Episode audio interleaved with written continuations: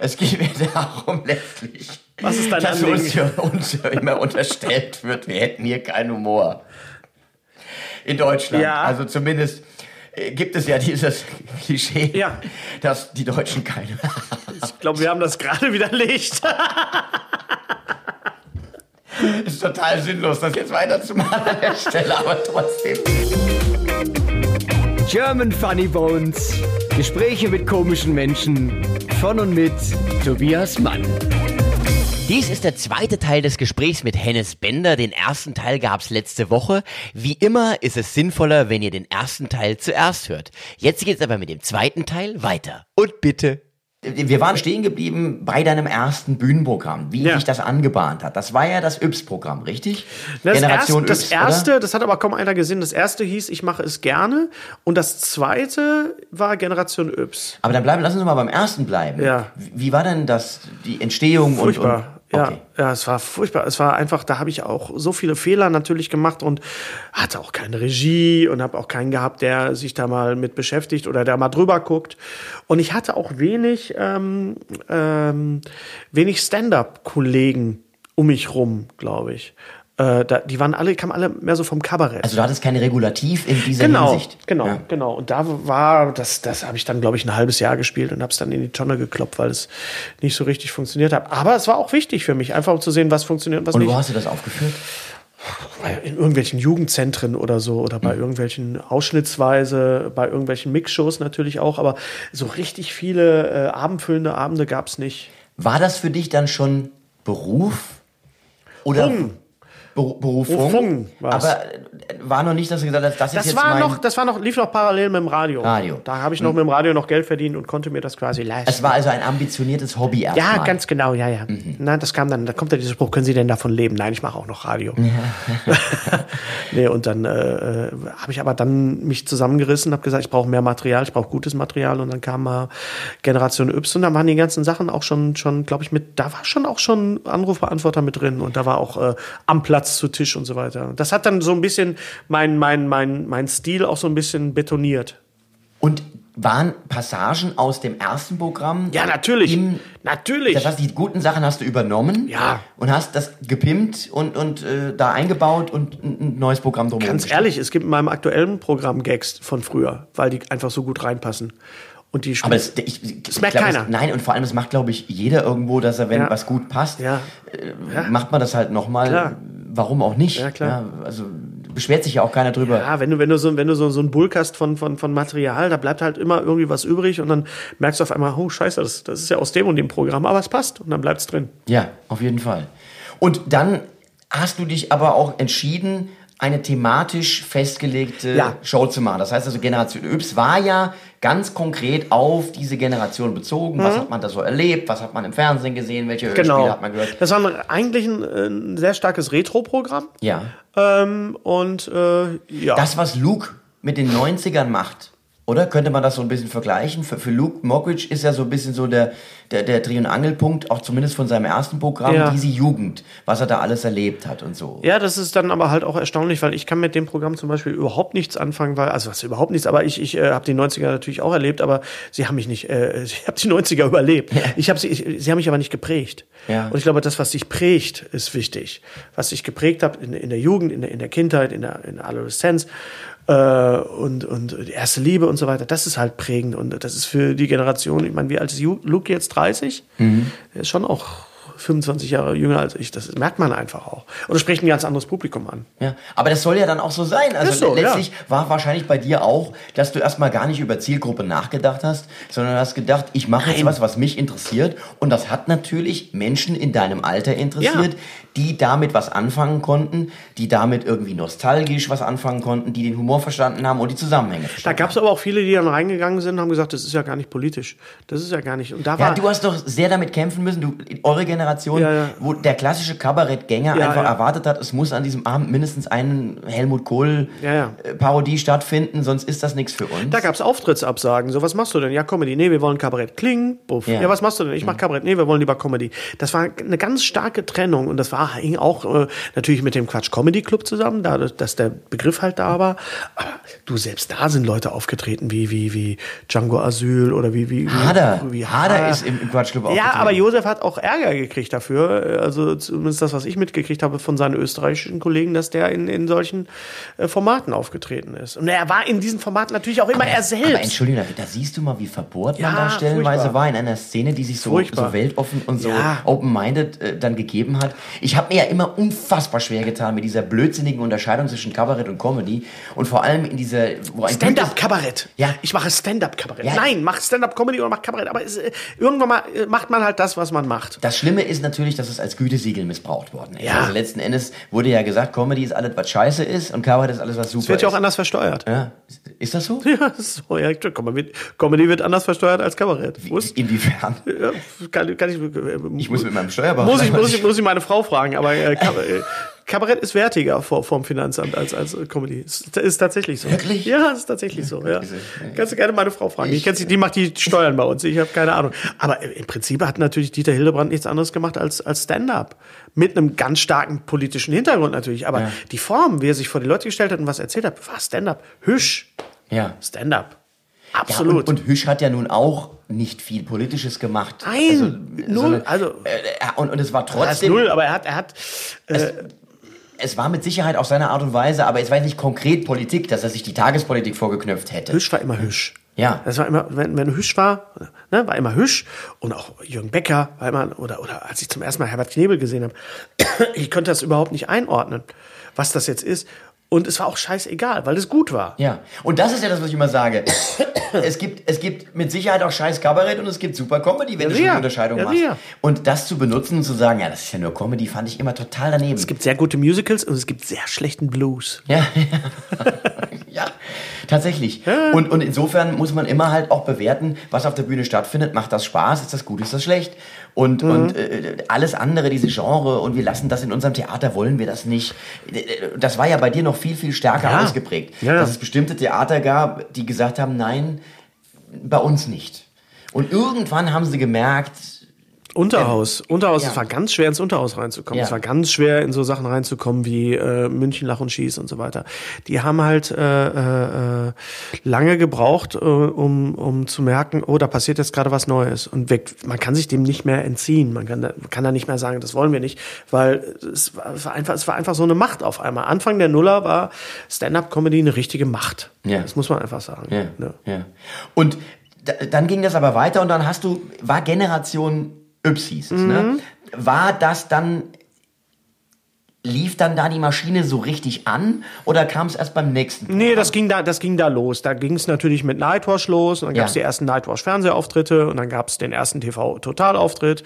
Dann gab es äh, natürlich meine Agentur auf einmal in Köln und dann Susanne. Susanne, meine liebe Susanne, mit der ich jetzt schon fast 20 Jahre zusammenarbeite. Susanne Buhr, wir grüßen Sie an dieser Stelle Absolut, die, die Agentin der Herzen. Ja. Und äh, da passierten dann natürlich auf einmal ganz viele Sachen. Und äh, ja, und seitdem, dann, ging es los. Und das habe ich dann Was war das Wichtigste in deinen Augen? Also wo, wo würdest du sagen, was war so das absolute, das Ereignis, was dich dir nochmal einen gewissen Push nochmal gegeben hat? ich, ich glaube, was mir immer äh, retrospektiv immer sehr, sehr gut getan hat, war, dass ich nie wirklich durch die Decke gegangen bin, sondern dass ich immer äh, so ein gewisses Level gehalten habe, aber nie irgendwie irgendeinem Hype erlegen bin oder nie irgendwie, äh, äh, dass, dass die Leute sich nicht gekloppt haben um, um Karten für mich. Das klingt jetzt so ein bisschen komisch, aber ich glaube, dadurch äh, äh, ko konnte ich auch immer sehr bei mir bleiben und, und bin nie irgendwie so, man ist natürlich auch verführt worden von bestimmten Formaten, wo man im Nachhinein, boah, hätte ich das jetzt lieber nicht gemacht. Und das ist natürlich was, worauf man, worauf man sich äh, äh, rückbesinnt und dann natürlich auch jüngeren Kollegen, so sie denn das, den Ratschlag auch wollen, dann auch mal sagen kann, so, ja, mach das lieber nicht. Da würde ich lieber, ne, wo wir vorhin drüber gesprochen haben, mach das lieber mal in einem Jahr oder so. Und manchmal liegt man aber auch komplett falsch. Ich meine, ich bin derjenige, der Mario Barth gesagt hat, er soll mal das mit den Männer-Frauen sein lassen. Das ist, gibt's schon von Horst Schroth. Und da lag ich nun mal Ja. komplett falsch. Ja. Ne? Bei Kristall lag ich auch völlig Ey, falsch. Bart war dann, glaube ich, nicht ganz unerfolgreich. War nicht ganz unerfolgreich. Also, glaube ich, wenn man erfolgreich sein will, sollte man nicht auf mich hören.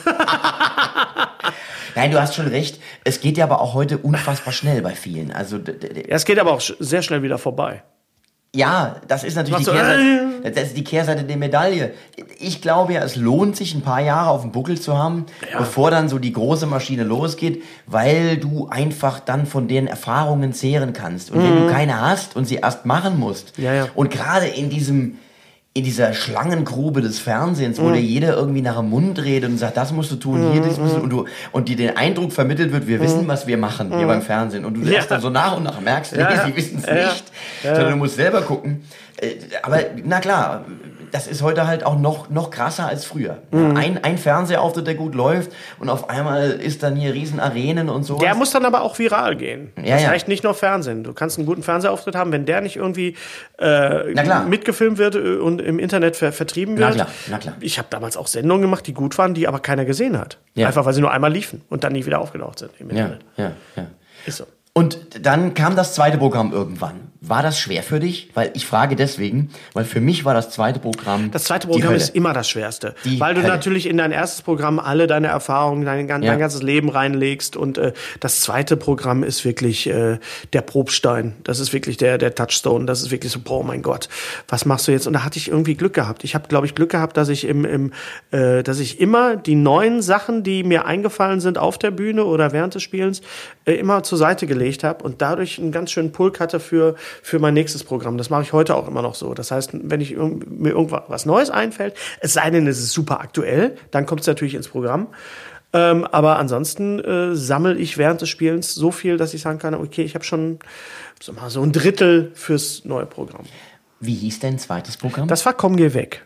Komm, geh weg. Das war Komm, geh weg, ja. Und was war da dein dominierendes Thema? Ich, Du? ja.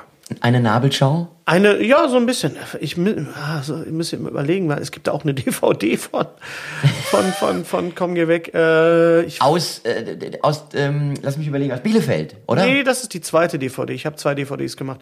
Die erste war tatsächlich ein RTL-Mitschnitt. Ja. Und äh, Ach, du bist mal für das RTL auch aufgetreten, ja, ne? klar. Ja, Ja. ich hatte mal ein Special bei RTL.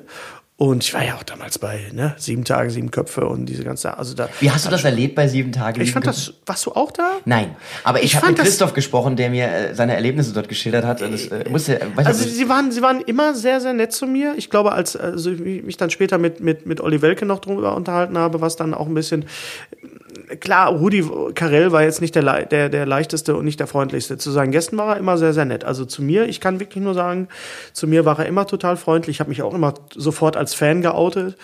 Mike war immer ein Schatz. Kannst du dich noch an Stuttgart erinnern, wo wir Ja. mit Mike zusammengesessen Ach, das- haben und wo den Abend werde ich nie Das vergessen. war so herrlich. Da haben wir Nils Heinrich kennengelernt Genau. an dem Abend. Das Du war- hast im Renitenz gespielt und wir waren, pass auf, es war ein super Abend. Ja. Äh, Du hast im Renitenz gespielt, wir haben in der Liederhalle gespielt. Ja. Äh, ich glaube, irgendwie Nightwash, Knacki hat moderiert. Ja. Mhm. Eure Mütter waren dabei, Nils Heinrich war dabei, ich weiß nicht. nein, ich, war das nicht die Mütternacht?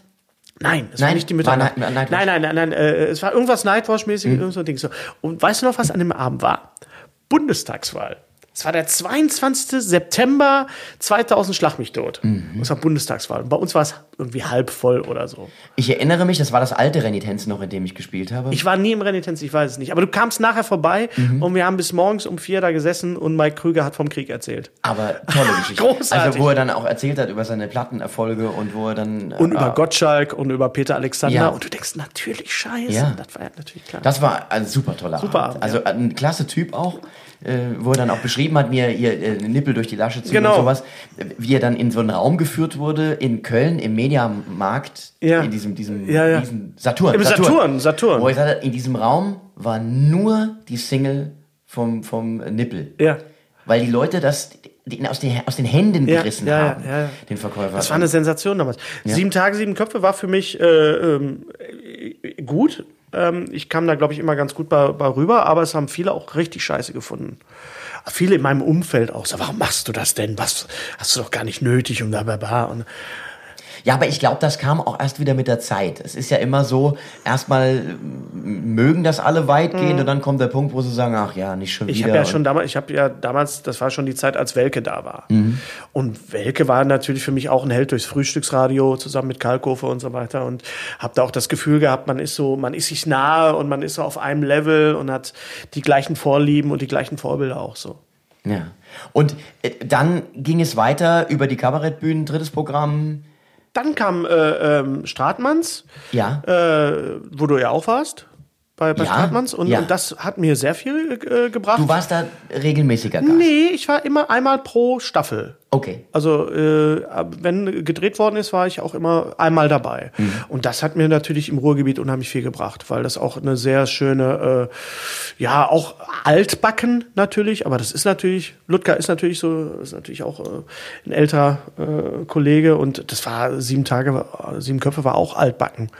Ne, da gab's das. äh, Ich habe dann irgendwann mal mit mit mit äh, Poetry Slammern auch zusammengesessen und was mir an denen halt nicht so gefallen hat, war, dass die sich selber auch in so, in so eine Ecke ähm, gedrängt haben oder oder äh, sagen wir mal so, die fanden sich dann auch so in sich gut und die haben sich so abgegrenzt von all dem, was kommerziell war und spielen dann aber was, was ich im, im, in, in einer so und so Halle mit mit, Na mit gut, das ist aber heute so ein bisschen die Slam. Trennungslinie, die du heute hast, nicht mehr zwischen Comedy und Kabarett, sondern man hat so das Gefühl, das ist so zwischen, naja, Stand-up und Poetry Slam, dass so die nicht so richtig miteinander zu Ja, aber tun Po- haben. Poetry wollen. Slam ist doch aber auch nur ein, ein Schritt dahin. Du kannst ja von, von Poetry Slam ist auch schön und gut und ist auch ist auch äh, gerechtfertigt und hat seinen seinen Stellenwert.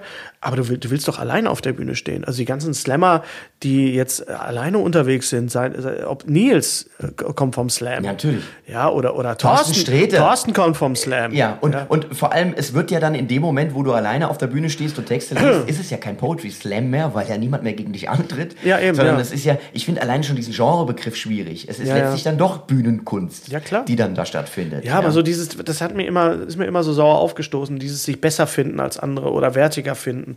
Das hat, hat uns damals nie interessiert. Der eine hat das gemacht, der andere hat das gemacht, aber es gab jetzt zu, bei meiner Generation, es klingt jetzt wie der Opa, der vom Krieg erzählt, aber so Anfang der Nuller, Nightwash und Quatschclub, da gab es nicht viel äh, Konkurrenzdenken und, und Neid und so weiter. Wir wollten einfach mit Leuten zusammen sein, die wir mögen und, und uns austauschen, auch über Stand-up und, und einen guten Abend haben. Und wir haben dem anderen das gegönnt, wenn der mehr abgeräumt hat als, als, als man selber. Da ist man nicht hin, hinter die Bühne gegangen und hat gesagt, ich habe das Publikum zerstört. ich habe sie kaputt gemacht. So, sieh zu. Sieh Zerfickt, Ich habe zerfickt. sie, ich hab sie zerfickt. So, ich zeig dir jetzt mal, wie es geht. Ja, ja, mach mal. Ich fand, das, das sind auch mit die schönsten Erinnerungen, auch das wieder wie der Opa vom Krieg, aber die schönsten Erinnerungen sind wirklich so diese Nightwash, diese gemeinsamen Nightwash-Auftritte, wo man dann in irgendwelchen engen Garderoben Mhm. miteinander verbracht hat und, und Scherze gemacht hat oder auch beim Quatsch Comedy Club Wir haben uns im Berlin. Quatschclub damals, Natürlich. 2006, 2005. Ja, ja, sowas war das. Habe ich noch Fotos von. Ja, The ich auch. The Boop. Und wer war dann noch? Ich, ich weiß es gar nicht. War Desimo da dabei gewesen? Desimo weiß ich, glaube ich, muss noch Mal moderiert. gucken, wo die, ich glaube, David Leukert war dabei. Ja. Äh, uh, uh, uh, uh, da war noch ein Du dabei. Ich weiß gar nicht mehr, wo du redest, aber ich habe noch Also, Fotos. Emil Wilnowski und wie sie alle Ja, ja, heißen. ja, ja. Es war immer wirklich wie eine Klassenfahrt. Ja, also ja, ich habe ja, fast ein bisschen schlechtes Gewissen gehabt, dafür eine. Gage zu nehmen, weil ich mich so gut amüsiert habe. Das ist der kleine Bub aus Mainz, das erste Mal in Berlin in so einem Art-Hotel. Und ich sage dir, und- die, die, erste, die Nummer, die ich, wo ich dir heute ja nochmal sage, das ist die Nummer, die Roland Kaiser Nummer. Die, die Roland Kaiser, die alte Sau. größte Sau, die da rumläuft. Ja, genau. Und weißt du, über, über was wir uns als erstes unterhalten haben? Über wen? Über Eddie Izzard. Natürlich. Eddie Izzard war, war Eddie- Eddie Izzard. Eddie Izzard war so der, große gemeinsame Nenner unter uns, die die die Stand-up machen wollten, weil das tauchte dann irgendwann Ist mal ein auf. Comedians Comedian. Also das ist einer, der Comedians Comedian, ja, Ja, genau. schlechthin. Eddie Izzard, wer ihn nicht kennt, unbedingt angucken. Vor allem, also die alten Sachen, Definite Article, Ja, Dress to ja, Kill. ja. Dress to Kill, mein Lieblingsprogramm. Ähm, wirklich ganz, ganz Und er hat diese, er hat diese Schludrigkeit Ja. so eingeführt, die ich mir auch so ein bisschen angenommen habe. Ja. So, wo ich merkte, okay, man, es muss nicht perfekt sein. Es kann jetzt wirklich so den Anschein haben, als ob das jetzt hier ist und hier Und er hat jetzt. das sich um Kopf und Kragen improvisieren Ja. auf die Spitze getrieben und zu einer Kunstform erhoben, Ja. wo er wirklich vom Hölzchen aufs Stöckchen kommt in einer Art und Weise, die einfach begeistert. das ist eine eigene Kunst, er hat eine eigene Kunstform draus gemacht. Und auch er jemand, da, da ist er so ein bisschen Hader-esk, sag Mhm. ich mal. Ohne dass die zwei sich wahrscheinlich kennen, aber auch da, wenn Harder von einem Stock erzählt, der ihn ins Weltraum entführt, äh, in den Weltraum entführt, das ist so ähnlich wie, wie, bei Eddie Izzard, wenn er dann wirklich dann von den, von den Tieren auf der Arche erzählt, Ja. die unbedingt vorne am Rand sitzen wollen, die die langen Ohren haben, damit die im Wind wehen Ja, können, ja, ja. oder irgendwelche, äh, die, diese, diese Tiefseefische mit der einen Leuchte vor, vorm, Ja, vom ja. Kopf, die sich dann zu zweit äh, nebeneinander herschwimmen und so tun, als ob sie ein Auto sind Ja, und ja, sowas. ja. Also so ganz abgefahrene Ja, ja, Gedanken, ja, ja. Wo du denkst, wie kommt er jetzt da drauf? Ja. Und das fand ich phänomenal. Ja, also auch er, weil er gesprochen hat, über was er Lust gehabt hat. Das sind, war immer, nichts. das sind immer die besten Sachen, auch, auch heute noch, wo ich denke so, da wäre ich jetzt von alleine nicht drauf Nee. gekommen. Ja. Wirklich? Und da, da, da, das Tolle ist einfach, dass du äh, abseits der Normen und der, der Formeln von, von, von äh, Humor und, und äh, den abgedroschenen Klischees, dass es immer wieder Leute gibt, wo du denkst so, ups, das kannte ich jetzt noch nicht. Das Ja. ist jetzt neu. Und da gibt's auch bei uns Leute, da gibt's gibt's Friedemann, ne? Ja. Friedemann Weise, ne? Ja. der meine ersten CDs designt hat noch. Das war, das war damals noch bei Wortart noch der Designer.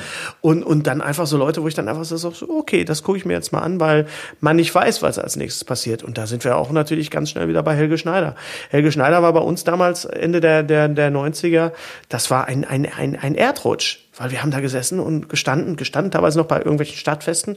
Wenn Helge irgendwo aufgetreten ist, sind wir da hingepilgert, um zu gucken, was macht er heute. Ja. Ne?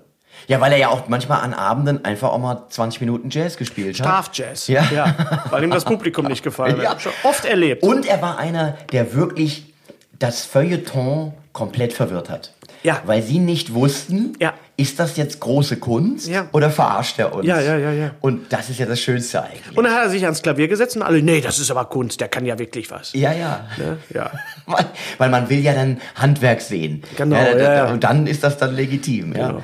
Und äh, jetzt mit, bist du aktuell unterwegs mit deinem Programm. Ja. Ich habe nur zwei Hände. Ja. Ein schöner Übergang. Ja, ich war bei großer Kunst. Ja. ja. Naja. Und was war dein, deine Herangehensweise an das neue Programm jetzt? Ähm, es gab vor ein paar Jahren ein Programm, das hieß äh, Luft nach oben, mit dem ich selber nicht so hundertprozentig zufrieden war. Warum das heißt, nicht? ich habe einen Pro Punkt äh, erreicht in meinem Leben, in meiner Karriere, wo ich merkte, ich bleib jetzt irgendwie auf, auf einem Punkt stehen. Und ich habe das Gefühl gehabt, ich wiederhole mich gerade. Und ich habe das Programm auch aus so einem Frust heraus gemacht und auf Frust heraus auch geschrieben, wo ich merkte, ich muss jetzt unbedingt ein neues Programm machen. Wahrscheinlich hätte ich einfach ein Sabbatical machen müssen. Einfach, ich habe gedacht, ich bin jetzt in der Maschine drin, ich muss jetzt ein neues Programm machen, weil ich muss auf Tour sein, ich muss Miete bezahlen, Essen kaufen, bla bla bla bla. Und das Problem waren wahrscheinlich die beiden Wörtchen, ich muss. Ich muss, genau, ich muss und nicht, nicht ich will. Und das Programm war äh, nicht mein Bestes. Das war so okay. Und danach habe ich auch gesagt, ich mache jetzt ein halbes Jahr Best-of, um mal wieder so ein bisschen äh, äh, Energie zu tanken und auch mich selber mal ein bisschen abzufeiern und die Sachen äh, zu machen, die die Leute wirklich auch sehen wollen, wo es, wo ich dachte oder wo ich gemerkt habe, da besteht eine Nachfrage und die Nummern sind auch immer noch gut. Da habe ich auch gesagt, ich beschränke das auf ein halbes Jahr, dann wird da nicht irgendwie eine, eine Welttour draus oder wie bei KISS oder so. und dann habe ich gedacht, okay, wie gehe ich jetzt das neue Programm an? Und dann habe ich tatsächlich mich äh, äh, hingesetzt und habe einen lieben Kollegen von mir, einen guten Freund von mir, den Thomas Nikolai, mit dem ich jetzt auch demnächst einen gemeinsamen Podcast mache. Übrigens, kleine Werbung. Wirklich? Ein, ein Ost-West-Dialog, der wird heißen, ähm, oder er heißt schon, ich weiß ja nicht, wann das hier ausgestrahlt wird, blühende Landschaften. Weil Ach, wir, das kann man sich ja mal anschauen. Kann man auch abonnieren, Blühende genau, Landschaften blühende sollte man abonnieren. Ja. Ohne Werbung zu machen. Ja. Nein, aber wir wollten einfach mal darüber reden, wie das ist. Er als Ostkomiker, ich als Westkomiker, weil da kommen wir wieder. Äh, es gibt eine riesen Sch- Schnittmenge bei Thomas und mir. Wir sind wirklich Riesenfreunde, aber es gibt auch einfach dieses, diese Herangehensweise ist eine andere. Und er hatte, er hat einen sehr guten Autor und mit dem habe ich mich getroffen und das ist jetzt auch mein Autor. Und äh, er, mein Co-Autor. Also es ist immer noch sehr viel von mir geschrieben oder sehr viel von mir erdacht äh, und aber auch sehr, sehr viel von ihm. Und das war gut, weil ich brauchte wirklich, wie du sagtest, ein Regulativ. Ich brauchte jemanden, an dem ich mich ein bisschen, einen Sparingspartner, an dem ich mich so ein bisschen abprallen konnte. Und das ist zum ersten Mal in meinem Leben, dass ich wirklich äh, mit einem Autor für mein Stand-up äh, gearbeitet habe. Ich habe vorher immer meine Musiksachen zusammen gemacht mit Henning Schmidtke. Der hat mir das Bond-Medley gemacht oder das Unheilig-Lied ist von ihm, was fantastisch ist. und was auf, was auf meinen, auf meinem, auf hätte, Fahrradkette, der war von mir, hätte, hätte, Fahrradkette war von mir. Aber das war immer eine, eine schöne Kollaboration. Colo, Kobo. Eine Kollabo, wie man heute Co- sagt. eine, eine Co-Lab. Eine Collab. Eine Collab. Ey. Und äh, es war klasse und, und da habe ich jetzt mit, mit dem äh, Kollegen Tobias Saalfeld einen, einen Co-Autor gefunden, der äh, echt toll ist auch. Und eine sehr fruchtbare Zusammenarbeit. Man muss dazu sagen, es ist unheimlich schwer, jemanden zu finden. Es gibt viele gute Autoren, aber sie müssen zu einem passen. Ja, es muss Man passen. muss jemanden finden, der die Sprache spricht. Das klingt jetzt ein bisschen verquer, aber es ist so. Und der auch weiß, was du sagen Genau, willst. genau. Ja. Der so ein bisschen in deinem Kopf Das, das ist. Beste, was du mir jetzt immer sagst, was willst du sagen? Was willst, was willst du mir sagen? Es gibt eine Nummer in meinem neuen Programm, die ist komplett von mir und von der war ich mir überhaupt gar nicht sicher, dass sie funktioniert. Und ich habe gedacht, die wird scheiße, die wird doof.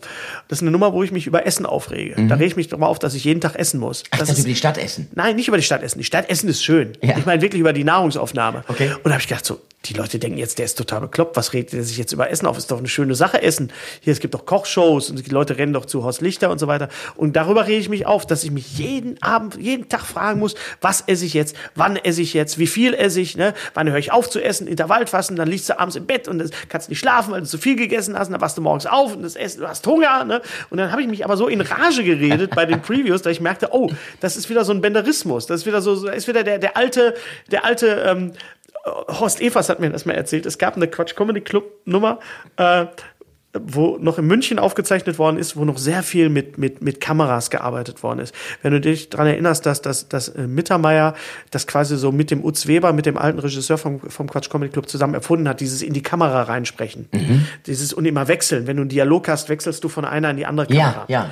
Das war eine Nimmt Zeit. man heute als ganz normal hin, aber Ja, das war eine Zeit lang war das ein richtiges Stilmittel. Da hat äh, Nightwash dann auch mit gebrochen, was auch gut war, weil es war wirklich jeder hat es gemacht. So und dann gab es eine, ein, eine Nummer, wo ich mich über die Punkte aufgeregt habe. Ich will keine Punkte sammeln. Ja. So, ich will sa- sammeln Sie die Punkte. So und dann ich, nein, ich will nicht. Und dann fuhr die Kamera wirklich mit so einem Kran, wie mit so, das sieht, sieht aus wie mit so einer Drohne auf mein Gesicht zu. Ich, mein Gesicht ist Bildschirmfüll. Nein, ich will keine Punkte sammeln. Und Horst Evers hat mir erzählt, er hat das mit seiner Tochter gesehen und die hat angefangen zu weinen, weil sie so Angst hatte vor mir. Und hat gesagt, jahrelang war ich im Hause Evers, war ich der böse Mann. Der wenn böse du dein. Essen nicht auf isst, hol ich den Hennes Da ist, da ist der böse Mann. Der böse Mann hat seine Tochter, war die noch ganz klein. Und dann immer, wenn ich Horst sehe, sage ich, ah, hier ist er wieder, der böse Mann ist wieder da. Muss dir mal vorstellen.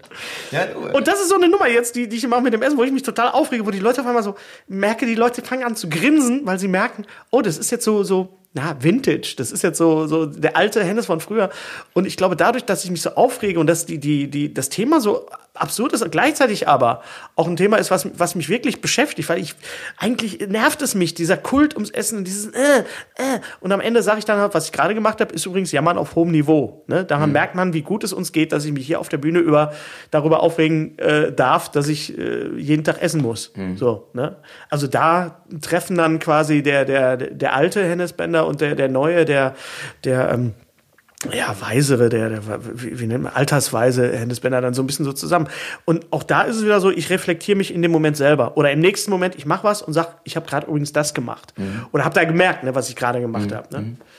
So, also mich selber auf die, auf die, auf die falsche Fährte führen. Ist, Das ich, heißt, ganz du hast aber auch ein, in, in gewisser Art und Weise eine Krise gehabt, Ja. die du überwinden musstest. Und ich kenne das ja auch. Irgendwann, so sehr man das liebt, was man tut, verliert man so ein bisschen den Spaß, wenn man zu viel Ja. muss. Also wenn man ständig irgendwie ran muss, wenn irgendwie da wieder was Neues und Weil hier es ein Job ist, neuer, weil es neuer, irgendwann genau. mal wirklich ein Job ist und der Job ist halt nicht nur auf der Bühne stehen und Leute Ja. zum Lachen zu bringen, sondern der Job ist auch äh, äh, vier, fünf Stunden irgendwo hinzufahren, Soundcheck zu machen, in irgendwelchen Hotels zu übernachten und, äh, und, Und abends an einer Hotelbar ja. zu sitzen und nicht wissen, was macht man mit dem Rest des Abends. Oder du sitzt im wilden Hirschen in irgendwo, bist komplett alleine und äh, ja, guckst die Wand an und es ist nichts mehr auf. Ja? Genau. Das ist ja natürlich auch äh, Shit. Aber jetzt ohne zu viel jammern zu wollen, nur ich verstehe auch total dein Zurückziehen auf das Best-of.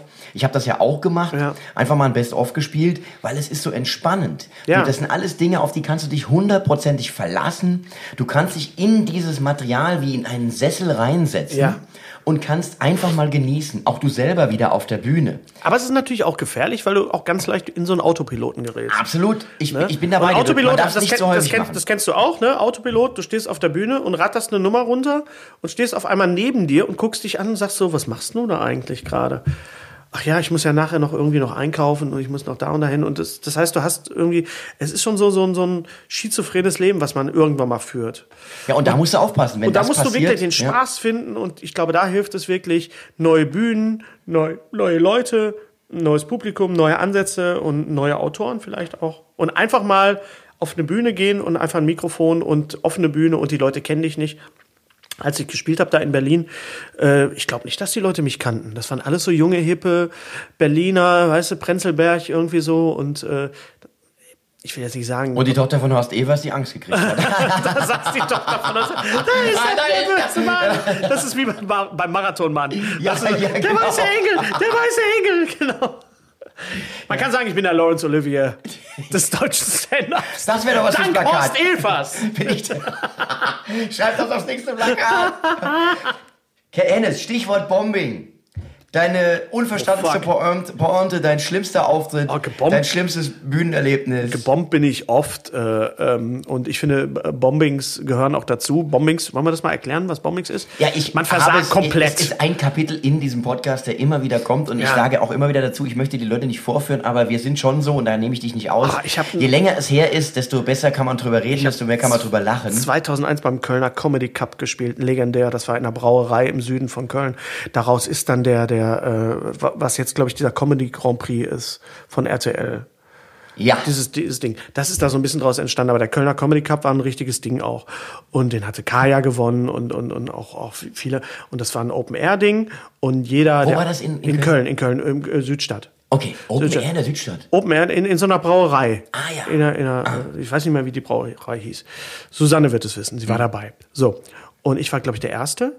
Und jeder hatte einen Paten. Jeder hatte einen Paten. Mein Pate Pa- war der Obel. Ja, da war noch Olli Dietrich war noch da. Da war noch äh, Badesalz war da. Und äh, äh, äh, Bülent hat mitgespielt. Vince Ebert hat mitgespielt. Äh, wer war denn noch da? Bülent, Vince, äh, der Chaco Habekost war dabei und ich war der, der, der Erste. Und bei meinem Auftritt hat es total angefangen zu regnen, zu plästern. Und ich war echt gut. Ich war echt gut. Nur dadurch, dass ich der Erste war, haben die Leute sich am Ende nicht mehr an mich erinnert. Und Bülent und Chaco waren ziemlich zum Schluss und Chaco hat richtig abgeräumt, Christian Habekost. Und dann kam die Abstimmung und ich habe halt gewonnen. Und ich bin komplett ausgebuht worden. Also ich bin eigentlich nicht gebombt, aber ich bin völlig zu Unrecht komplett ausgebuht worden. Und das war schon sehr, sehr traumatisch. Das war schon sehr, sehr heftig so. Und wurde das übertragen? Nein, das war, das war alles, das stand dann in der Zeitung und so, aber äh, äh, un, un, äh, verhältnismäßig äh, ausgebuht oder zu Unrecht ausgebuht worden oder was weiß ich, keine Ahnung. Aber die Leute waren halt einfach auch schon so besoffen und die standen auch schon so lange und wollten einfach, dass Schluss ist und die wollten, dass der, der Letzte, der, der da war, der gut war, dass der gewinnt. Und das war einfach, da hast du auch gemerkt, dass diese Wettbewerbe einfach auch äh, eigentlich für den Arsch sind. So, ne? Ja, das war eine Sache, an die ich mich erinnere. Ansonsten habe ich versucht, jedes, jedes Bombing so mitzunehmen, wie es halt war und dann für mich zu analysieren, was ist da eigentlich schiefgelaufen, welche Nummer habe ich denn jetzt eigentlich gemacht. Ja, aber dafür konntest du ja wirklich nichts. Also Da, das war in dem Sinne kein Bombing, das war aber es einfach ist nur... natürlich schon bitter. Buhn Ja. ist, ist äh, ganz Genau. scheiße ja, ja, letztlich. Ja, ja. Aber es gehört dazu, es prägt einen und es macht einen... Letzten Endes sind die Niederlagen, die du auf der Bühne erlebst, da hat man es ja vorhin auch schon, äh, auch immer wieder pushen dich dann auch in eine dadurch lernst du, Genau. nur dadurch lernst du das. Ja, klar. Absolut. Stichwort Killing. Ja. Dein schönster Bühnenauftritt, wo du sagst, da war, hat alles gestimmt, da war ich im Zen, in, in meiner Mitte. Das war wirklich etwas, was ich mitnehme für immer, was ich mit ins Grab nehme, als Mm. den Moment. Ah, das war, es waren ganz viele Auftritte in Bielefeld, komischerweise. In Zweischlingen. In Zweischlingen. Bielefeld war immer so mein Hometown. War ich noch nie. Ach, das ist so toll da. Also ich, ich höre Das es immer wieder, ich weiß toll. auch nicht warum, ich habe auch nichts gegen Bielefeld. Aber ich kann mich, ich- und da, da kommen wir wieder zusammen. Äh, eine Sache, auf die ich sehr, sehr stolz bin, war vor ein paar Jahren, als ich äh, den äh, Prix Pantheon moderiert habe, was du ja jetzt machst. Äh, da habe ich den Prix Pantheon moderiert, noch im alten Pantheon. Und Arthur Senkrecht ist aufgetreten. Und Arthur hatte einen Musiker dabei. Ach, jetzt weiß ich seinen Namen nicht mehr. Bastian. Und Bastian Pusch. Bastian Pusch, genau. Ja. Push und senkrecht. Genau. Und Bastian hatte so ein, so ein Gitarren-Multi-Effektgerät, was aber irgendwie kaputt war, was irgendwie nicht ging. Und die haben da rumgewerkelt mit der Technik und es ging alles, ging nicht und ging und ging und ging nicht. Und ich habe eine Viertelstunde improvisiert. Und ich habe so scheiße gerockt. Und das stand nachher in der Zeitung im, im, im äh, Bonner Sta äh, Express oder was das war, weiß nicht mehr, Hennes Bender rettet den Prix Pantheon. Weil ich habe wirklich eine Viertelstunde Überbrückung gemacht und ich habe ich hab, ich war richtig richtig gut. Ja. ja. Und dann kam äh, ich weiß nicht, der David, ich weiß nicht, ob der noch im Pantheon ist, der mit dem Pferdeschwanz. Ja. Ja, der, der lief dann hinten rum und, und ich, jeder sah ihn und ich sagte, oh guck mal, Hagen Räther muss die, muss die Stühle umstellen. Läuft nicht mehr so gut, Hagen, was? Und alle nur, Uah! und ich merkte, oh, jetzt passiert gerade was. Und das war, das war mein Moment. Und dann habe ich, dann hab ich wirklich gemerkt, so, es gibt einen Grund, warum ich jetzt hier bin und moderieren soll, warum die mich gefragt haben, weil das jetzt genau passiert ist. Und da war ich so in, in the zone. Das war echt toll, ja. Aber das siehst du mal wieder, es ist. Und ich habe seitdem auch nie wieder moderiert, aber seitdem macht es so ein anderer. Aber zwischendurch war Fatih auch noch. sagen, nee, Fatih Fatih, war, Fatih noch auch. und äh, Sebastian Puffbach hat es dann nochmal moderiert gehabt. Genau. Und äh, jetzt halt äh, ich. Aber ähm, da siehst du mal, wenn was passiert, es ist aus, aus einer, einer Notlage heraus. Genau, ja. Hast du dich freigeschwommen, komödiantisch, Ja. was meine Theorie bestätigt, dass Ja. wir auch viel aus Notwehr tun auf der klar, Bühne. klar. Das Notwehr, also du, du, du setzt dich einer Situation aus, die erstmal ganz furchtbar ist. Leute schauen dich an und du Mhm. sollst was erzählen und wenn dann was schief geht, trittst du die Flucht nach vorne an. Und das pusht dich. Stand-up ist auch Reaktion auf etwas. Ja. Und zwar auf etwas Unmittelbares. Und da denken viele so, was macht denn der jetzt gerade? Der macht doch gar nichts, der redet doch nur mit uns. Oder guck dir mal Thomas Kreimeier an. Der hat da eine Kunstform draus gemacht, auf, auf das Reagieren aufs Publikum.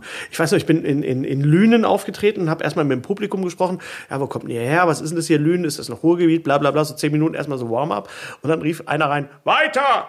Und ich so, wie weiter? Das ist weiter. Das ist das, was ich mache hier.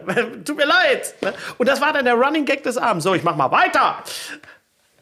Das, kann- das kannst du, das, kann- alles, was nicht geplant ist, wo du gut mit umgehen kannst, ist super. Aber das, das tatsächlich, was du gerade erzählt, habe ich jüngst in Chorweiler gehabt. Ja.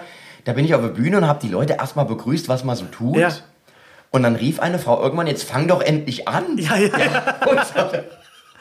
Stell dir mal vor, du gehst ins Impro- ins Impro-Theater und sagst so, was machen die denn da? Das ist doch gar nicht. Wie, wir sollen jetzt hier Wörter und Genres Ja, festlegen? wir haben doch bezahlt, damit sie das machen. Ja, äh, wir machen hier mal gar nichts. Wir machen, das gibt's auch. Das gibt's Ja. auch. Ja. So Abo-Publikum, ich mach gar nichts hier. Ja, man muss das auch erklären, Abo-Publikum ist einerseits schön. Ja. Äh, Also die, die schließen ein Abo ab und wollen verschiedene Künstler sehen, aber andere nicht. Und sie müssen sich aber trotzdem angucken, weil sie sie in einem Paket bezahlen. ich sage immer, Abo-Publikum ist nicht freiwillig da. Genau, genau. Und das merkst du denen oftmals Ja, oder hin und wieder auch an. Es gibt Ja. Mhm. auch andere äh, Abo-Publikumser, aber oftmals hat man es dann nicht so ganz einfach. Ähm, wir haben schon ganz viel gesprochen darüber, was du lustig findest, aber äh, wir möchten über ein äh, Humorkunstwerk immer auch sprechen im Rahmen dieses Podcasts. Also das heißt, wir, äh, Ja. ich möchte Ja. mit meinem Gesprächspartner immer über Ja. ein Humorkunstwerk sprechen. Und du hast dir ausgesucht eine Nummer vom großartigen George Carlin. Ja. Ähm, George Carlin, muss man sagen, ähm, ist laut Comedy Central ein, der zweitgrößte Comedian nach Richard Pryor. War Ja. ein sehr politischer Sehr politisch. Comedian Sehr gewesen. gesellschaftskritisch. Auch da wieder in Amerika die Trennung zwischen Comedy und Kabarett nicht nicht. existent. Nicht existent. Alles ist erlaubt. Äh, George Carlin war der Papa-Schlumpf des Stand-up, muss man so ja. sagen. Einfach so. Und er war super hart. Ja. Immer sehr unkorrekt in allem, was er gesagt Unfassbar hat. präzise. Sehr präzise. Ganz präzise. Ja. Und Kein nach, Schluderer? Überhaupt nicht. Und nach Williams und nach Izzard ist für mich äh, George Carlin das große Vorbild auf jeden Fall. Mich hat sogar mal einer von der Presse mal so genannt, ich wäre der deutsche George Carlin, soweit würde ich nicht gehen. Ich hatte überlegt, ob ich mal ein George Carlin Programm mache, ob ich seine Sachen, er hat ja auch Bücher geschrieben, mal übersetze. Auf Deutsch, das habe ich aber dann aber Es nicht würde gemacht. aber wunderbar zu dir passen, Es passt gut weil zu die mir, Liebe ja. zur Sprache, Ja, ja, er ist ja einer, der auch die Sprache auseinandergenommen hat, Ja, ja, der die ganzen Doppeldeutigkeiten und die Doppelmoral, die oft auch in Worten versteckt ist, äh, ausgestellt hat. Er war großer Gesellschaftskritiker, Mhm. er war Religionskritiker, nein, man muss sagen Religionshasser. Viele kennen ihn auch aus den Bill und Ted Filmen. Genau, Äh, volle Kanne, Hoshi. Ganz genau, ja. Er, er hat den. Ich äh, musste übrigens mal wegen George Carlin zum Bochumer Zoll. Weil ich, weil ich in den USA seine DVD-Box bestellt habe und die war ab 18.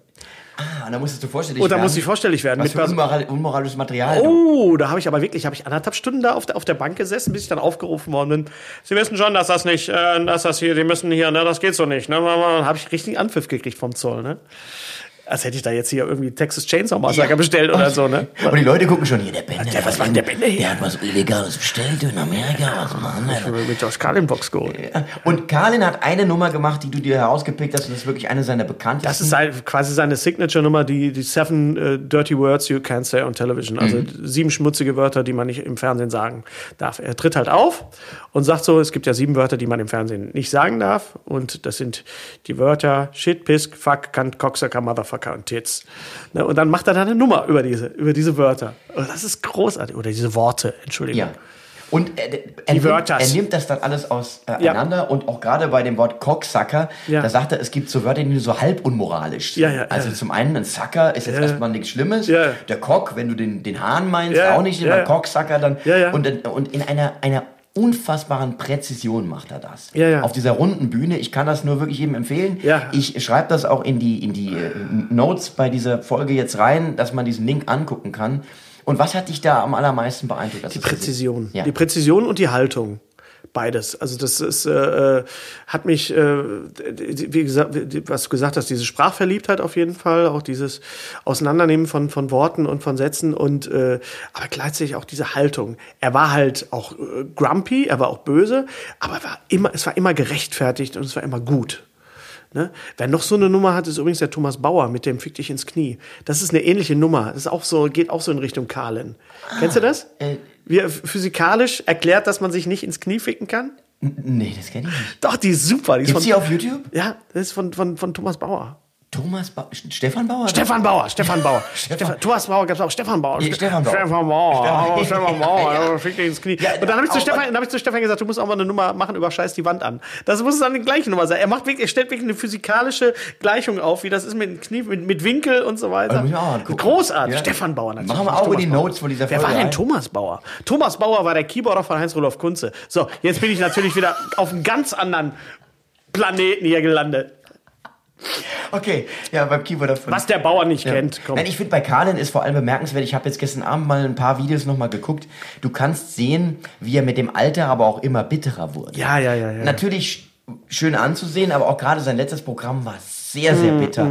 Da hat er wirklich äh, die Menschheit komplett verloren Mhm, gegeben und du hast das gemerkt. Und bei dieser äh, Seven Words Routine, die er da Mhm. gespielt hat, war er ja noch, da war er ja so ein, so ein so im Vergleich noch ein junger Ja. Hüpfer. Ja, ja. Hat aber alles das schon gehabt, was er später dann auch noch zur Perfektion getrieben hat. Aber ich Und- fand, bei Carlin haben wirklich die, die Gags auch die Haltung gerechtfertigt. Ja. Manch, manchmal, es gibt ja Kollegen, also auch gerade im Kabarettbereich, die bestehen ja nur aus Haltung. Da geht es ja. Nur um Haltung, Haltung, Haltung. Und ich so, ja, ich will jetzt aber hier kein, kein TED-Talk, sondern ich will äh, äh, Gags, ich will was Lustiges haben.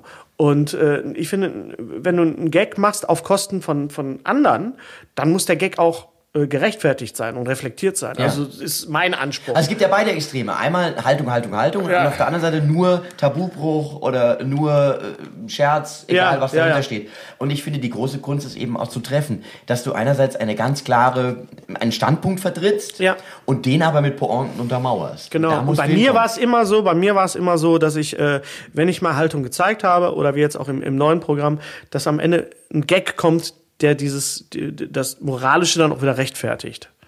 Ne? So, und das ist, das ist so äh, mein eigener Anspruch. Und das ist auch, wenn ich etwas bei, bei Kollegen äh, kritisiere, dann ist es meistens das, dass die, die, äh, die Aussage nicht gerechtfertigt wurde durch den Gag. Versteht man, was, was ich Ja, meine? ich, ich glaube, ich Weißt weiß, was du meinst. Also wenn, wenn du Gerade im Kabarettbereich. Ja. ja. Also einerseits, wenn du wirklich ein, ein, eine ganz klare, ich finde, man kann auch mal eine Ansage machen auf der Bühne. Man kann einfach sagen, so Mhm. oder so sieht's aus. Das finde ich legitim.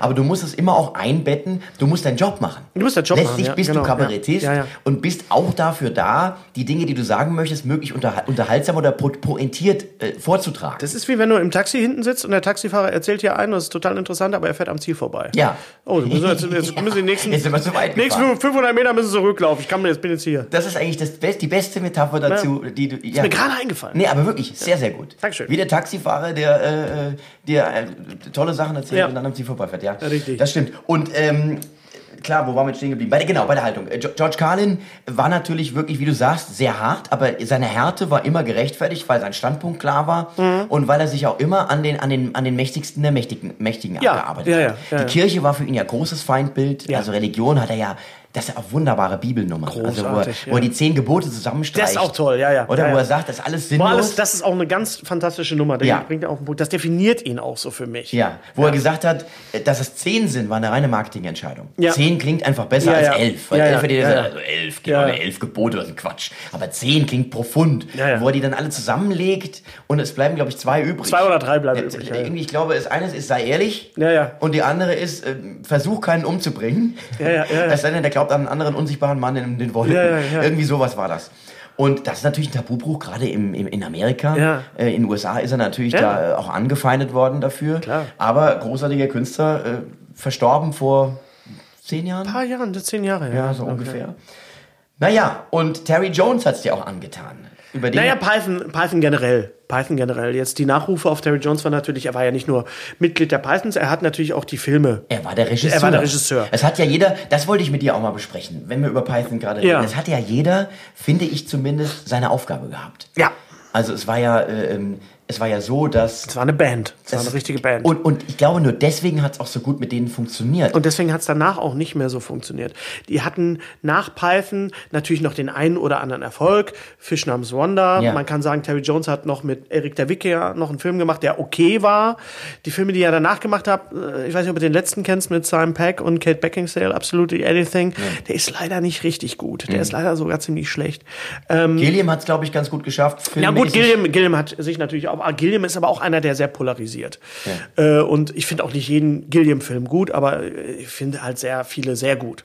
Ähm, Gilliam hat dadurch, dass er einfach Regisseur ist, äh, äh, einen eigenen, einen eigenen äh, Sprachstil auch gefunden für sich. Und die anderen haben halt immer so ein bisschen davon gezerrt von, von Python. Und auch als ich vor zwei Jahren äh, John Cleese gesehen habe live in der Philharmonie, habe ich gedacht, so ja, das ist so ein bisschen Ablass, was ich hier gerade mache. Ich habe gerade 100 Euro bezahlt für, für jemanden, der mir irgendwelche Witze vorliest oder was.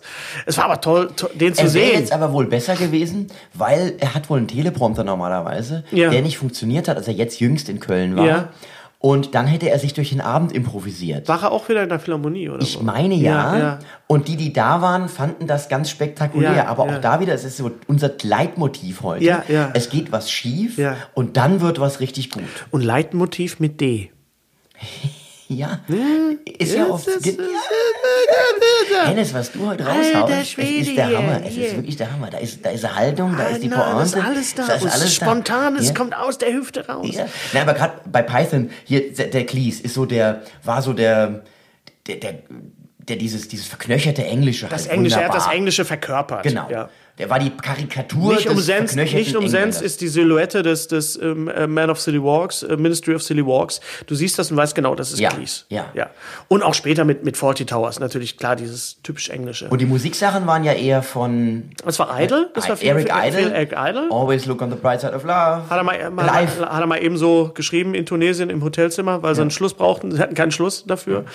Ja, äh, ja äh, Palin der beste Schauspieler von allen und Jones halt der Visionär, glaube ich. Ne? Also ähm, er hat ja auch nachher dann gesagt, sowas wie Leben des Brian könnte man heute nicht mehr drehen. Das wäre heute gar nicht mehr möglich mit den ganzen religiösen Ressentiments und so. Das wäre sehr, sehr gefährlich, so Aber es war ja auch damals nicht ganz ohne. naja, die katholische Kirche hat sich halt aufgeregt. Ja, es ne? gab doch dieses, dieses Interview, wo der, der ja, ja, ja, ja. Wer, wer saß da neben ihm? Bischof und Bischof, äh, genau. es ist aber Cleese und Palin. Cleese, Palin und zwei ein katholischer Bischof und glaube ich ein evangelischer. Ganz interessant, kann man sich Bruder. auch auf YouTube angucken. Ja, YouTube ganz angucken. toll, ganz da gab es ja auch große Proteste.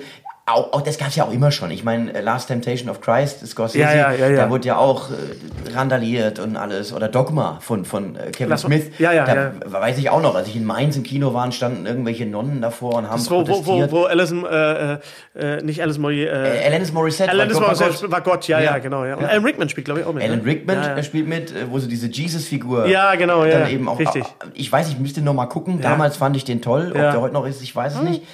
Ähm, aber bei Python, da siehst du einfach, es ist eine Band und eine Band funktioniert nur dann gut, wenn man sich nicht gegenseitig ins Gehege kommt. Mhm. Daran zerbrechen ja viele Bands, dass einer im Rampenlicht steht und die anderen irgendwie dahinter verblassen. Das gibt dann Ärger, weil irgendwie zwei im Rampenlicht stehen wollen. Was so. wichtig ist, ist, was am Ende rauskommt. Ich glaube, dass es auch bei den Pythons ganz viel äh, ähm, äh, Streit gab und auf, ich, ich glaube, ich weiß das. Also auch gerade zwischen Cleese und Jones gab es sehr oft Streit, weil die auch beide so emotional auch so verschieden waren. Äh, aber das, das ist eben das, was eine Band ausmacht. Du brauchst Reibungsfläche. Reibungsfläche bedeutet, dass du, äh, das ist ja auch das Schöne bei, bei Christoph und dir. Man merkt halt, es sind halt, es ist am Anfang ist es halt so ein bisschen, ist es halt sehr plakativ. Du hast halt dein Ding und er hat halt sein Ding und so. Aber äh, du, du merkst einfach, ihr kommt von verschiedenen Seiten und kommt aber zusammen. Und dann passiert sowas, äh, äh, sowas Künstlerisches, wenn, wenn zwei sich, sich treffen und dann passiert sowas wie bei Simon und Garfunkel oder wie bei, wie bei guten Bands halt auch, ne? Ja, also gewisse Reibung ist dann auch wiederum Muss nicht schlecht. Bei Simon und Garfunkel, die haben ja auch, glaube ich, Probleme miteinander gehabt, stellenweise, wenn ich das richtig äh, in Erinnerung habe, dass sie sich ab und an nochmal gestritten haben. Und manchmal geht es eben auch schief, wie bei Oasis. Ja, was ja. ich ja für eine, eine der größten tragischen Geschichten halte, Die die, in der ne? Popmusik Ja. jemals passiert sind. Guck dir mal die, guck dir mal die äh, Dokumentation von Blur an, äh, No Distance Left to Run, über die Wiedervereinigung von Blur. Die haben sich ja für, für, eine, für so eine Open Air, für so eine Festival Season wieder zusammengefunden und haben ja auch wieder zusammen was gemacht. Und das ist total toll, weil du siehst, wie die wieder zusammenkommen und darüber reden, warum die eigentlich auseinandergebrochen sind und so. Das ist, das ist fantastisch, ne? Was ich in der Hinsicht auch ganz spannend fand, ich weiß, hast du von The Police dieses Video gesehen, wo sie in Rio nochmal gespielt haben? Ja, ja, ja, klar. Äh, Certified? Ja, Certified, heißt ja, ja. glaub ich, und da Wo der, Sohn von Stuart Copeland die Dokumentation gemacht hat. Ja, und Genau. wo du auch siehst, wie sie sich direkt wieder ankacken. Ja, also wie ja. Sting im Studio Ja, ja. äh, oder bei den Proben Der halt Bestimmer, einfach ja. Copeland dann ankackt, hier, Mensch, spiel nicht so viel, Ja, du machst dir da deine Soli, das macht das Lied kaputt und so. Ja. Und wo du gesehen hast, woran es dann letzten Endes auch gescheitert ist, dass da äh, zu große Egos Ja, dann im Raum waren. Das konnte nicht funktionieren. Ja. Hennes, Humorthermometer Deutschland. Hast du das Gefühl, Das ist jetzt ein bisschen wie Schaufenster am Donnerstag. Hausfrauen können aufatmen. Kennst du noch diese scheiß, scheiß Werbesendung, wo einer an so, einem, an so einem Nachrichtentisch saß und im Hintergrund wurde, wurde dir so Werbespots so als Nachrichten verkauft. Hausfrauen können aufatmen. Das neue Waschmittel ist Ja, auf dem Markt. vielleicht soll ich diese Überschrift noch überlegen, überlegen, aber ich habe mir überlegt, einfach- Humorthermometer Deutschland. Du hast noch nicht mal alles stramm. Leck mich am Arsch. Humorthermometer. ja, Witzbarometer Pfalz. nein, es geht mir darum, Blutdruckgebiet. Spessart. Es geht mir darum, letztlich, Was ist dein dass uns, uns immer unterstellt wird, wir hätten hier keinen Humor. In Deutschland. Ja. Also zumindest gibt es ja dieses Klischee, Ja. dass die Deutschen keine. Ich glaube, wir haben das gerade widerlegt. ist total sinnlos, das jetzt weiterzumachen an der Stelle, aber trotzdem. Hast du das Gefühl, dass, dass es einen typisch deutschen Humor gibt? Dass, dass, oder ist der schlecht? Oder ist es tatsächlich so dieses, der platte Stammtischhumor? Ist es das, was uns ausmacht? Oder sind wir weiter? Haben wir gelernt? Hast du das Gefühl, es hat sich zum Besseren gewendet? War es schon immer gut? Oder, oder wie siehst du Ich das? meine, die Globalisierung hat ja auch Vorteile, sagen wir mal ehrlich, weil äh, jetzt kommen ganz viele englische und amerikanische, Amer, amerikanische, amerikanische, Amer- amerikomisch. amerikanische äh, Komiker zu uns auch und, und treten hier auf in großen Hallen. Ich glaube sogar in Berlin war irgendwie Chappelle, glaube ich, jetzt auch wieder zweimal. Der kommt jetzt. Zweimal in der Arena irgendwie Mercedes-Benz irgendwie so. Das gucke ich mir aber nicht an, ganz ehrlich. Also das ist mir dann doch zu groß. Ne? Und Aber stell dir mal vor, das ist ein, äh, ein amerikanischer Ja. Stand-Upper, Ja. der auf englischem Programm macht und Ja. macht das Ding voll. Ja, klar, das ist toll. Ja, das ist toll. ich das muss man wirklich Wahnsinn. sagen, ja. Ja. Und äh, dadurch, dass, dass Leute wie, wie, wie Christian Schulte-Loh oder, oder wie Vince jetzt in New York oder, oder Vince Ebert muss man erklären. Vince Ebert äh, ist auch Comedian und ist jetzt nach äh, für ein halbes Jahr, Jahr, Dreivierteljahr, Jahr, für ein ja, Jahr ein nach Amerika Jahr. gegangen und macht dort eine Show als German Scientist. Ja. Also er ist ja Physiker, das ist Ja. sein großes Thema und ich finde das sehr clever, das Ich, Konzept. ich habe ihn ja in, in Edinburgh gesehen mit seiner Show auf Englisch und es hat auch sehr gut funktioniert. Aber auch da musste er halt vor, vor wenigen Leuten spielen, ne? weil Edinburgh äh, Fringe Festival ist natürlich ein riesen Festival. Da hast du jeden Tag irgendwie 400, 500, keine Ahnung, äh, Möglichkeiten, dir Sachen anzugucken. Und da muss man kämpfen. Da ist man, das hat Michael auch gemacht, ne? äh, Fringe. Und äh, äh, ja, das, Ist es, das- gibt, es gibt einen Austausch. es ist gibt das ein offenes Publikum oder geht man, ist, ist das ein sehr hartes Publikum? Nein, die sind super, die wollen das auch. Die, dadurch, dass das Fringe Festival auch somit das älteste Theaterfestival aller Zeiten ist, äh, ähm, da sind die Pythons aufgetreten, Footlight äh, äh, Review, Review und so weiter und äh, alle kommen dahin, Musik, Theater, Tanz, ganz viel Comedy einfach auch. Da sind die Leute, die Leute sind einfach gebrieft und wissen, das ist jetzt was anderes. Ich stelle mich jetzt mal so ein bisschen darauf an. Ich habe Henning Wehn da gesehen. Das ist ein, ein deutscher Komiker, der seit vielen, vielen Jahren in England arbeitet und irgendwann mal auf die Bühne äh, gegangen ist. Ich habe ihn gesehen vor, vor vielen, vielen Jahren, vor 15 Jahren, zusammen mit Otto Kuhnle. Die hatten zusammen ein gemeinsames Programm Thousand Years of German Humor. Und die haben halt, Otto hat halt seine, seine Vogel, äh, Otto kommt ja von der, von der Straße, das ist ja total geil, der scheißt sich ja gar nichts an. Ne? Und Henning hatte, kam dann halt so in Lederhose auf die Bühne und hat dann so dieses deutschen Klischee gemacht und war aber unglaublich lustig, weil unheimlich selbstreflektiv. Und äh, der ist ein richtiger Star in England. Das ist der deutsche Komiker in England. Der kennt ihn bei uns in Deutschland kaum einer, aber in, in, in England äh, ist er, in Großbritannien ist er eine Riesennummer. Da findet ein großer Austausch statt. Das heißt, äh, es, es gibt Hoffnung. Es gibt Hoffnung. Ja. Das ist sehr schön. Hennes, letzte Frage, letzte, die letzten Fragen. Kann Worüber hast du zuletzt gelacht? Über meine Frau. Meine Frau hat heute Morgen wieder irgendwas gemacht, wo ich, wo ich, äh, meine Frau ist ja auch selber im, im Humorbereich tätig. Kinderbuchautorin und Komikerin und so weiter alles. Und ich habe äh, ich habe ich habe wieder was gemacht. Also ich habe äh, es, es, gibt so so ähm, so, so Pudding-Tüten, so so Aufgusstüten. So instant, so was man so im Hotel findet, so wenn man so Kaffee, so. Und wenn man fünf kauft, kriegt man einen Becher umsonst. So. Herr Bender ist natürlich drauf reingefallen und hat dann die, die, die Codes eingegeben bei Dr. Oetker und hat dann seine Privatadresse eingegeben. Meine Frau hat sich dann total darüber aufgeregt, als heute die Tasse kam. So, du hast ja deinen Namen eingegeben, das gibt's doch gar nicht. Jetzt kriegst du Post von denen, du weißt ja ganz genau, was sie machen. Und hat dann angefangen, mich nachzumachen. Äh, guck mal hier, hier, guck mal Pudding, da gibt's was umsonst. das muss ich unbedingt haben. Ich schreibe da meinen Namen drauf so und hat quasi eine Stand-up-Nummer gemacht. Und ich habe mich so natürlich erwischt gefühlt, weil sie hat natürlich recht. Sie hat natürlich recht, wie Frauen immer recht haben. Und ich hab, musste aber so lachen, weil sie das so wunderbar äh, nachgemacht hat. Das war das letzte Mal, was ich gelacht habe. Und was ist das für eine Tasse? Ach, das ist so ein Becher, so ein, so ein Keramikbecher, wo dann halt so ohne Henkel, wo du den Pudding halt, hast du einen Becher als so ein Scheiß.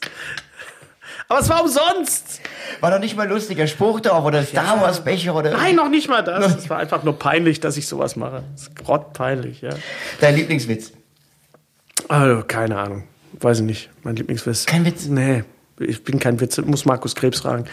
Nee, ich habe keinen kein in dem Sinne. Spruch? Kein, Lieblingsspruch? Nee, äh, äh, Reineke Fuchs heißt der Storch von, von, von Happe Kerkeling. Es gibt so, gibt so Sätze für die Ewigkeit. So, so Reineke Fuchs heißt der Storch von Happe Kerkeling aus dieser Nummer, wo sie im Zug sitzen. Boah, ist das langweilig hier. Dann gibt's von Otto noch, der Föhn hatte gelogen. Das ist auch, auch hat sich eingebrannt bei mir in, in, die Vorder, auf Vorderlappen.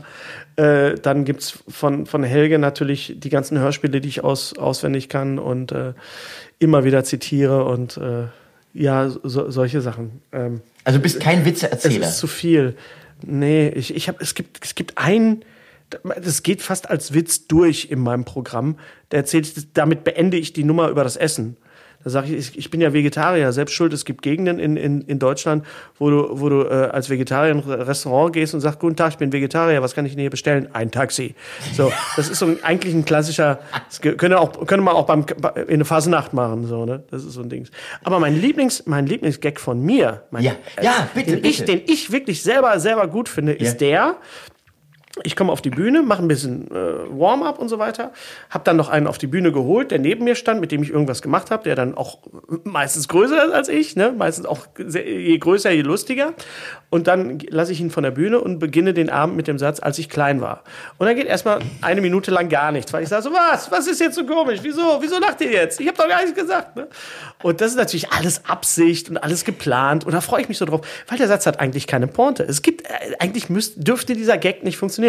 Aber er funktioniert natürlich dadurch, dass die Leute mich die ganze Zeit gesehen haben. Im Kontext mit einem anderen Mann. Und ich sagte, als ich klein war. Und der Gag, die, die Synapsen schließen sich im Kopf äh, der Leute. Und jeder lacht unterschiedlich äh, ähm, es, es gibt nicht bam, bam, bam, bam, Pointe, da, da, da, da, da, jetzt müssen wir lachen. Oder wie das halt so ist bei so größeren Hallen, da wird halt nicht gelacht, da wird geklatscht.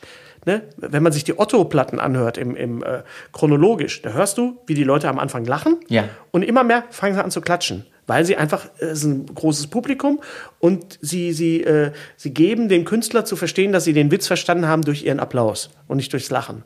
Und wenn du bei so einem Helge Schneider-Auftritt bist, ja, da lachen die Leute an, an den verschiedensten Stellen, weil die Leute natürlich auch bestimmte Sachen überhaupt gar nicht raffen. Das sind auch die schönsten Momente in meinem Programm. Immer wenn ich weiß, da ist ein Kollege oder ein Freund von mir im Publikum und ich baue irgendwas ein, was nur er versteht in dem Moment. Ja. Ne? Und das ist das, das liebe ich. Sowas liebe ich total. Also da muss nicht, nicht jeder lustig finden, sondern nur der eine. Und wenn ich das geschafft habe, dann Ich habe ja tatsächlich auch eins, zwei Pointen so in meinem Leben schon gehabt, über die hat nie jemand gelacht. Ich habe sie trotzdem immer im Programm Mhm. Immer, gelassen, ja. nur für mich. Ja, ja, genau, ja, ja. Ich habe zum Beispiel im neuen Programm eine Nummer über Insekten, äh, Insektenhotels. Und da habe ich gedacht, ja, die, weißt du, die fliegen da auch rein, hinterlassen ihren Nachwuchs und fliegen dann wieder weg, ohne Miete zu bezahlen. Nicht umsonst spricht man ja auch von Mietnomaden. Und das ist, und das ist, ein, das ist ein totaler Krepierer. Das ist ein totaler Krepel. Das macht nicht so. Ne? Das, ist zum Beispiel mein Lieblingsgag im Programm, sage ich dann immer. Den findet keiner lustig. Der bleibt aber drin, weil ich den gut finde. So, ne, ne, ne, ne, ne, ne. So, ne? Wenn ich bei dir bin, ich werde lachen. Ja, genau. Ich danke dem großen Hennes Bender, Dankeschön. dass er heute mit gesprochen hat. Dankeschön. Vielen Dank, Hennes. Dankeschön. Ich danke, bedanke mich beim kleinen Tobi, Ja, dass ich hier bei sein durfte. Ja, also bis zum nächsten Mal. Bis zum nächsten Mal. Tschüss. War der zweite und letzte Teil des Gesprächs mit Hennes Bender. Nächste Woche neuer Podcast, neuer Gast. Noch ein kleiner Hinweis in eigener Sache. Wenn euch der Podcast German Funny uns gefällt, dann bewertet ihn doch bitte gerne auch positiv. Überall da, wo man ihn bewerten kann. Abonniert den Podcast, empfehlt ihn weiter. Ja, wie auch immer. Ich freue mich, wenn ihr zuhört. Bis dann, euer Tobi.